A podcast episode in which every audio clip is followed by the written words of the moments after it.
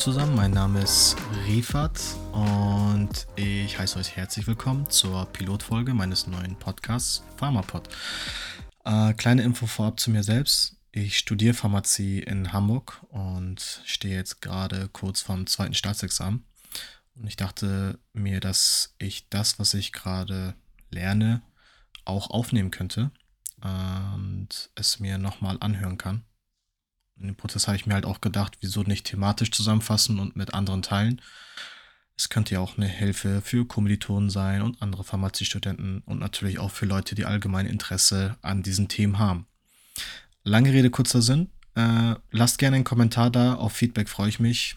Und natürlich sind alle Angaben ohne Gewähr. Ich versuche natürlich so gut es geht, alles zu recherchieren und hoffe natürlich, dass mir keine Fehler unterlaufen. Aber nobody's perfect. Ansonsten viel Spaß beim Zuhören. So, in der ersten Folge wollte ich mich mit dem Thema Opioidanalgetika beschäftigen und habe auch für euch nochmal eine kleine Gliederung. Und zwar fange ich erstmal mit einer Einleitung an. Was sind überhaupt Opioidanalgetika? Wie setzt sich der Name zusammen? Dann komme ich noch ein bisschen auf die Geschichte zu sprechen. Ich gehe dann auch zusätzlich darauf ein, wie Schmerz allgemein in unserem Körper funktioniert und versuche es auch ein bisschen zu kategorisieren, also die Analgetika in allgemein. Und ja, ich versuche hauptsächlich auf das Morphin zu sprechen zu kommen. Und zwar stelle ich hier die Struktur vor, den Wirkmechanismus. Das heißt, wie funktionieren Opioidanalgetika eigentlich am Opioidrezeptor entsprechend und gehe auch nochmal auf die Pharmakokinetik ein. Natürlich kommen solche Pharmakologie-Themen wie Indikation, Kontraindikation, Nebenwirkungen auch dran und ich stelle noch ein paar weitere Opioid-Analgetika vor. So, dann starte ich mal. Was sind überhaupt Opioid-Analgetika? Wenn man sich das Wort im Allgemeinen anschaut, der zweite Teil, Analgetika, deutet darauf hin, dass es sich um Schmerzmittel handelt. Und Opioid ist abgeleitet vom Opium, welches das Saft der Mohnpflanze ist und der Hauptbestandteil in Opium ist entsprechend das Morphin. Weitere bekannte Vertreter aus dieser Gruppe der Schmerzmittel sind Methadon, Codein, Heroin, Tilidin, Fentanyl oder Oxycodon. Ein paar allgemeine Infos dazu ist, dass Opioidanalgetika häufig missbraucht werden. Das kennen wir, wenn wir uns bekannte Vertreter halt anschauen. Also dieses Heroin, das Teledin, Fentanyl, das kennt man alles aus den Nachrichten. Und es gibt auch eine Opioidabhängigkeit in der Bevölkerung. Wenn ich hier jetzt einfach mal ein paar Zahlen nennen kann. In Deutschland im Jahr 2019 hatten wir knapp 160.000 Menschen, die abhängig waren von Opioiden. Wir kennen natürlich auch Berichte aus den USA, wo die Krise viel schlimmer ist. Also es gibt ja wirklich eine Opioidkrise dort. Und mittlerweile zwischen den Jahren 1999 und 2017 sind knapp 400.000 Menschen gestorben. Und auf pro eine Million Einwohner sind es 130 Opioidabhängige, während es hier in Deutschland pro eine Million Einwohner nur 10 sind. Und in den letzten Jahren ist das massiv gestiegen. Ähm, ich weiß nicht, ob ihr die Netflix-Doku The Pharmacist gesehen habt, aber da wird unter anderem vom Oxycontin gesprochen, also dem Oxycodon, welches von der Firma Purdue Pharma produziert wurde und genau mit teilweise dubiosen Mitteln und einem Netzwerk aus Pharmavertretern und Ärzten äh, ja, verschrieben wurde. Schon bei leichten Schmerzen, dazu komme ich auch später noch zu sprechen. Ähm, und ja, dadurch auch diese Opioidabhängigkeit massiv gesteigert hat in den Staaten. So, kommen wir zur Geschichte von Opioidanalgetika. Ich versuche mich hauptsächlich auf das Morphin zu konzentrieren, aber anfangen tue ich natürlich mit dem Opium. Ähm, bei dem Opium handelt es sich um den getrockneten Milchsaft aus unreifen Samenkapseln des Schlafmonds. Äh, der lateinische Name dafür ist Papaver somniferum. Ähm, nachdem man halt diesen Saft trocknet, kommt es zu einer Autoxidation, sodass Rohopium entsteht. Und hier sind die Hauptbestandteile oder die wirksamen Bestandteile die Alkaloide Morphin, Codein und Thebain.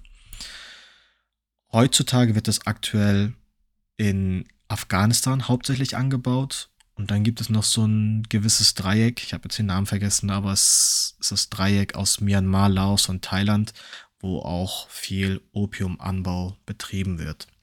Es ist eigentlich schon seit Jahrtausenden bekannt, dass Opium als Schmerzmittel eingesetzt werden kann. Ähm, medizinisch wurde es damals im Mittelalter unter anderem von den Arabern genutzt und durch die Kreuzzüge ist es halt dann auch in Europa angekommen. Ähm, den berühmten Paracelsus kennen wir alle. Der hat unter anderem das Saft Laudanum entwickelt, also eine alkoholische Opiumtinktur, welches er als Allheilmittel beschrieben hatte. Auch politisch hat es eine relativ große Rolle gespielt, wenn man sich zum Beispiel die jüngere Geschichte von China anschaut. Also im, ich glaube, das war zum Ende des 19. Jahrhunderts, ähm, kam es unter anderem zu den Opiumkriegen mit dem britischen Imperium. Und das hat dann nach dem Krieg entsprechend dafür gesorgt, dass fast 20 Millionen Opiumsüchtige in China entstanden sind oder vorhanden waren. Und zur erstmaligen Isolation von Morphin, das ist durch einen Apothekengehilfen Sertüner in Paderborn geschehen und synthetisiert wurde es erstmals durch Marshall Gates und Gilk Judy im Jahr 1956. So, das waren jetzt ein paar grobe Informationen zu Opium und der Geschichte. Ich möchte jetzt auch ein bisschen darauf zu sprechen kommen, wie überhaupt Schmerz in unserem Körper funktioniert. Wenn man sich den Schmerz anschaut, es ist ja allgemein eigentlich ein Signal des Körpers, welches uns vor schädlichen Einflüssen informieren soll und dadurch vor noch schlimmeren Schäden bewahren soll. Ähm, diesen Schmerz kann man medizinisch in den somatischen Schmerz und dem viszeralen Schmerz unterteilen. Bei dem somatischen Schmerz handelt es sich um Oberflächen- oder Tiefenschmerz, der unter anderem an der Haut, in den Muskeln, Bindegewebe, Knochen oder Gelenke entstehen kann, während der viszerale Schmerz ein als Eingeweidenschmerz zu verstehen ist. Und es gibt gewisse Zellen in unserem Körper, die nennen sich Nozizeptoren, welche diese Reize erkennen und weiterleiten. Dabei leiten sie diese Reize über die Nervenfasern an das Rückenmark, je nachdem, wo der Schmerz entstanden ist. Hier wird der Reiz dann entsprechend vom Rückenmark aus über die aufsteigende Nervenbahn in das Gehirn weitergeleitet und verarbeitet.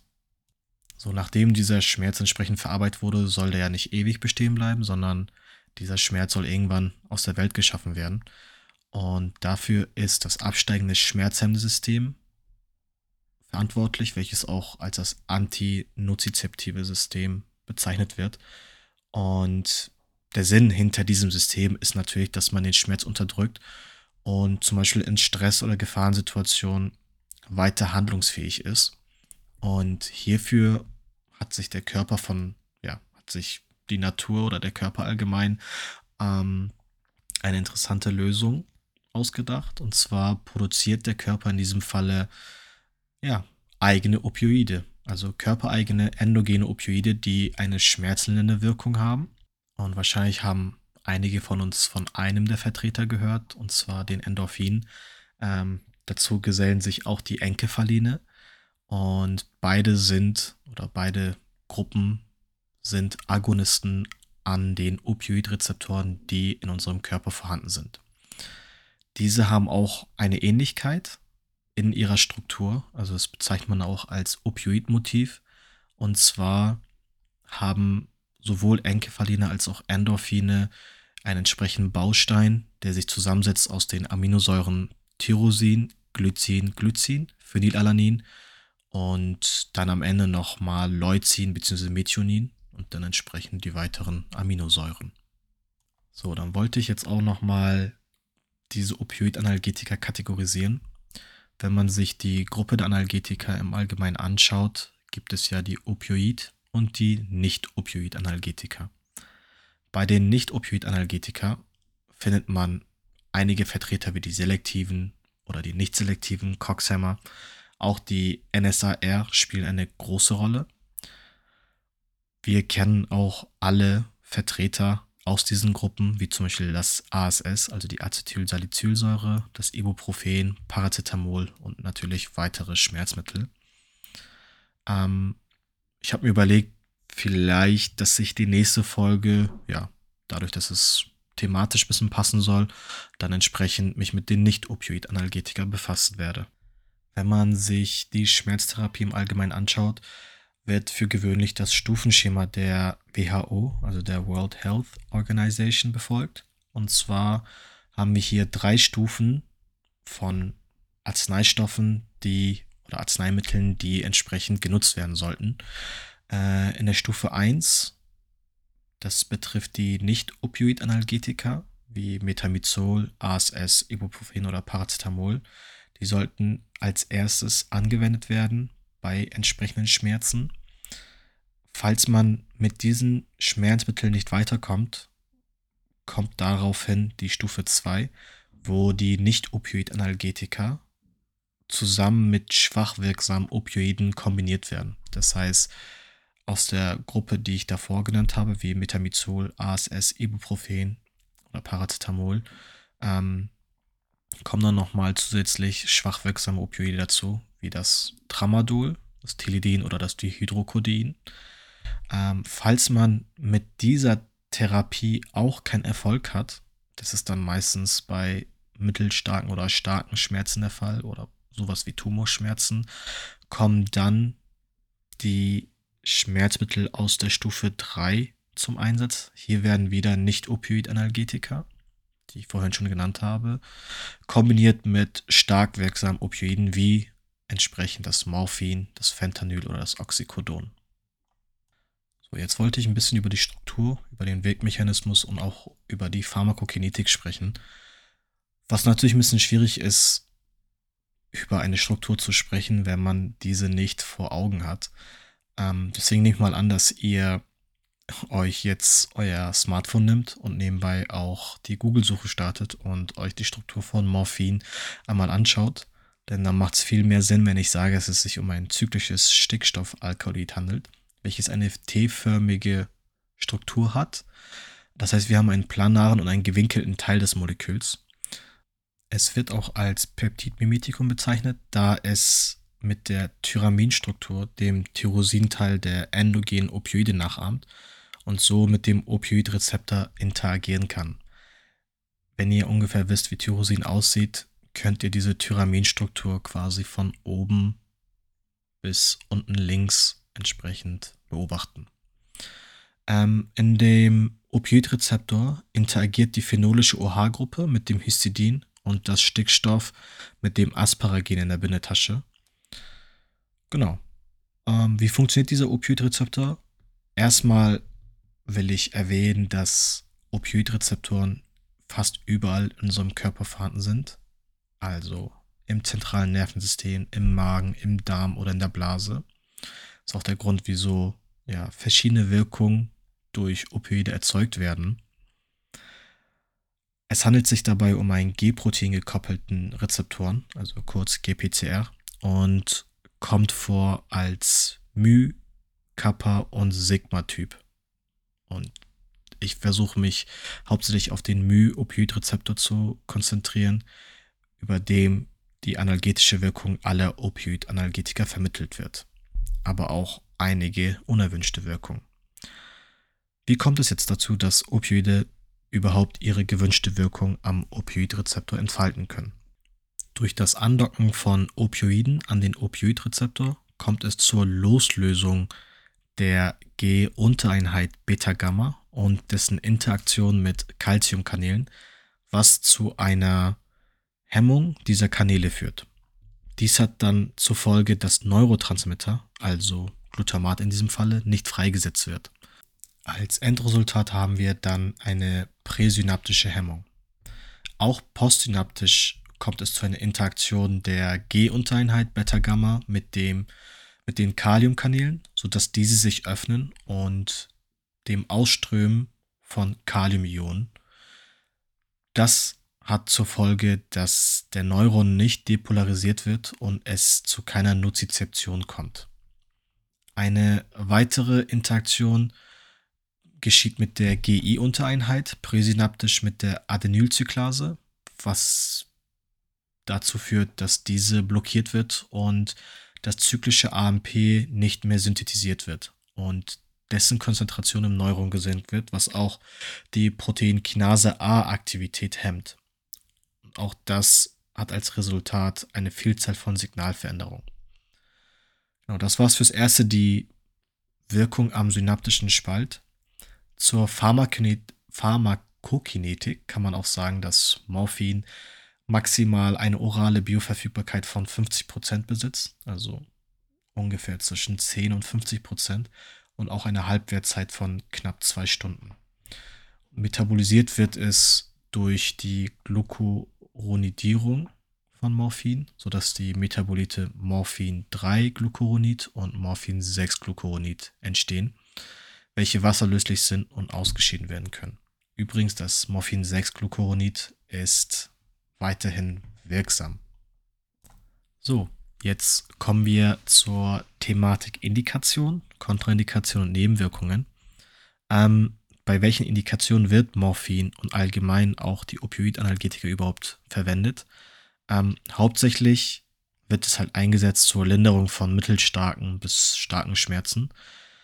Und das halt auch nur, wenn man mit Nicht-Opioid-Analgetika keinen Erfolg hat. Wir erinnern uns an das WHO-Stufenschema und diese starken Opioide kommen erst bei Stufe 3 zum Einsatz. Weitere Wirkungen, die durch Opioidanalgetika erzeugt werden, sind zum Beispiel die antitussive Wirkung, das heißt, es ist hustenreizstillend. Es hat auch eine sedativ-hypnotische Wirkung. Stichwort Fentanyl, dazu komme ich auch gleich zu sprechen. Es hat eine angstlösende, also eine anxiolytische Wirkung und auch eine obsipative Wirkung, die sowohl positiv als auch negativ sein kann, je nachdem, ob der entsprechende Patient zum Beispiel an starkem Durchfall leidet. Da ist so eine, so eine Wirkung entsprechend ja, wünschenswert. Ähm, aber wenn das nicht der Fall ist, können entsprechend Verstopfungen hervorgerufen werden. Nebenwirkungen von Morphin sind unter anderem die Atemdepression, was auch der häufigste Grund ist, wieso bei einer Überdosis mit Opioidanalgetika äh, ja, der Tod eintritt. Dann auch der Harnverhalt, also die Unfähigkeit, die Blase zu leeren, auf Toilette zu gehen, das kleine Geschäft erledigen.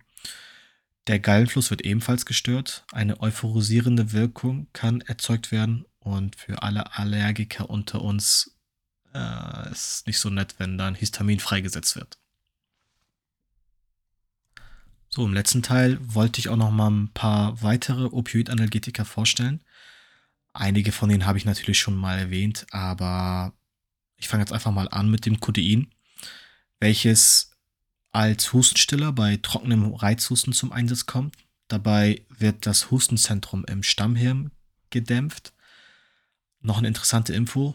Es wird durch das CYP2D6-Enzym zum Morphin metabolisiert und entfaltet dann entsprechend seine Wirkung. Strukturell gesehen unterscheidet es sich lediglich durch die Methylierung der Phenolgruppe. Ein weiterer Vertreter aus der Gruppe der Opioidanalgetika ist das Heroin. Das kennen deutlich mehr unter uns, ähm, welches strukturell sich vom Morphin unterscheidet, indem es an zwei Stellen acetyliert ist. Deswegen auch der Name Diacetylmorphin. Es ist weltweit verboten, klar, und ein Rauschgift mit einem hohen Abhängigkeitspotenzial. Äh, der Grund dafür ist, wieso es gefährlicher auch als das Morphin ist. Es hat eine höhere Fettlöslichkeit und es kommt zu einer stärkeren Anflutung und kann für einen Kick sorgen. Das Gefühl beschreiben Heroinabhängige. Wie schon erwähnt, das Fentanyl, dazu wollte ich auch nochmal zu sprechen kommen. Und zwar es ist ein synthetisches Opioid, was sowohl analgetisch zum Einsatz kommt, aber auch in der Anästhesie, also die sedativ-hypnotische Wirkung. Es hat eine sehr, sehr starke Wirkung, teilweise hundertfach so stark wie Morphin. Und das ist auch der Grund, wieso es schnell zur Überdosierung kommen kann. Es reichen wirklich nur 2 Milligramm aus für eine tödliche Dosis bei einem normalen erwachsenen Mann. Und auch hier nochmal der Verweis auf die USA, welche mit enormen Todeszahlen und dem Missbrauch von Fentanyl zu kämpfen haben. Ähm, dieses wird unter anderem aus Mexiko äh, geschmuggelt. Und ja, Hände weg, auf jeden Fall. Auf jeden Fall, auf jeden Fall, auf jeden Fall. Ein weiterer Vertreter ist das Methadon, welches unter anderem in der Substitutionstherapie von Opioidabhängigen zum Einsatz kommt. Und auch das Naloxon, worauf ich kurz eingehen will. Und zwar handelt es sich hier um einen Opioidrezeptor-Antagonisten, der die Wirkung von eingesetzten Opioiden aufheben kann. Bei intravenöser Gabe wird es auch im Notfall bei einer Überdosis als Antidot gegenüber Heroin, Methadon genutzt. Interessant ist halt auch die Kombination mit Tilidin, einem weiteren Opioiden, welches man eventuell aus einigen Rap-Texten kennt. Ähm, ja, es wird in Kombination mit Tilidin eingesetzt, um den Missbrauch davon zu verhindern. Dabei entfaltet sich die Wirkung nur, wenn es intravenös gespritzt wird, also wenn man das Tilidin missbräuchlich einsetzen möchte. Dabei kommt es zur Rezeptorbindung des Naloxons und der Blockade für andere Opioiden. Ich könnte jetzt eigentlich noch über weitere Opioidanalgetika sprechen, wie Tilidin, Oxycodon oder Buprenorphin, aber ich denke, die vorgestellten Beispiele sollten für ein grobes Bild gesorgt haben. Genau, das wäre es auch eigentlich schon. Ähm, wie schon anfangs erwähnt, freue ich mich natürlich über Feedback, sowohl positiv als auch negativ. Ansonsten wünsche ich allen Zuhörenden einen schönen Tag oder einen schönen Abend, je nachdem. Und bis bald.